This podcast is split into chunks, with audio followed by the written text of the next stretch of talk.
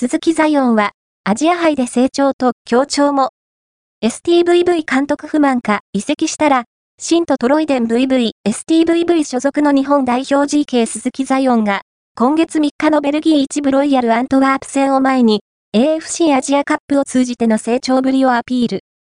STVV のトルステン・フィンク監督は、同選手の移籍報道に対して、複雑な思いを抱いているようだ。鈴木は、昨年夏に、浦和から STVV へ期限付き移籍すると、GK シュミット・ダニエルからレギュラーをダッシュ。パリ五輪世代屈指のゴールキーパーとして期待される中、昨年10月には A 代表入りを果たしたが、アジアカップでは、全5試合フル出場も失点。バンチングの判断やセットプレーにおけるポジショニング等が批判の対象となっていた。